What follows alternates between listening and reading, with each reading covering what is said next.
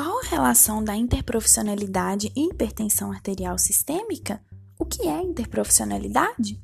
A interprofissionalidade acontece quando mais de dois profissionais de áreas diferentes trabalham juntos e compartilham o conhecimento.